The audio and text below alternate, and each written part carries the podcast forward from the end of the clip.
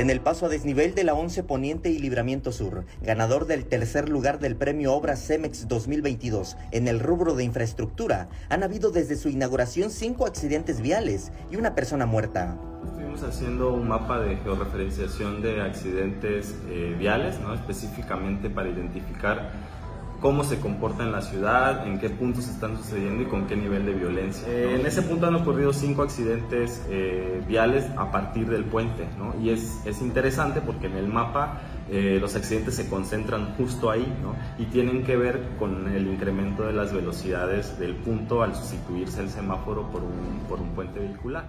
Este 3 de noviembre, la Secretaría de Obras Públicas que dirige Ángel Torres Culebro se congratuló por haber ganado este reconocimiento que otorga Cemex, quien de acuerdo con su descripción en su página web, es líder global en la producción y venta de cemento, concreto, agregados y otros materiales de construcción.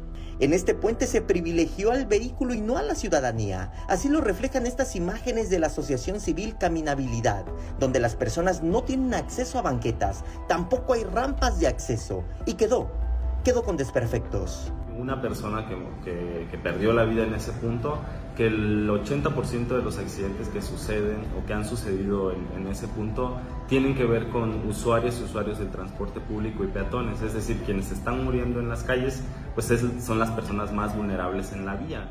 Desde que se inició esta obra, diversas organizaciones de la sociedad civil se posicionaron y demandaron que obras públicas transparentaran los estudios de impacto para conocer si era viable o no construir un puente en esta zona, pero nunca se los enseñaron.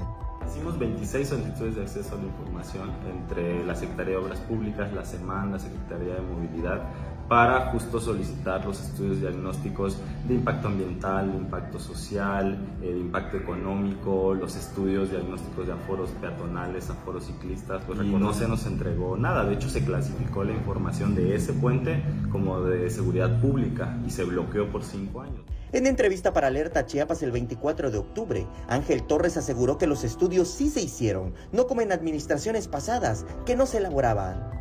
Sí, todos los dictámenes existen. Nosotros no podemos construir sin tener los permisos. Y los permisos, los, este... Mira, ¿cómo, cómo, cómo? Te lo voy a decir con todas sus letras. Sí. En antiguos gobiernos se trabajaban las obras cuando se hacían porque era gobierno del Estado. Hoy nosotros pedimos permisos a los municipios. Tenemos el permiso del municipio de Tuzla Gutiérrez, la licencia, el alineamiento y número oficial, cosa que no se hacía antes. Eso es orden. Eso es tener precisamente respeto por la normatividad. Para el activista en esta zona de la ciudad, no ocurrían accidentes relacionados con el exceso de velocidad, como los que están ocurriendo ahora que se construyó este puente vehicular, y que por lo mismo, la necesidad de conocer los estudios que el secretario asegura que sí se hicieron. Samuel Revueltas, Alerta Chiapas.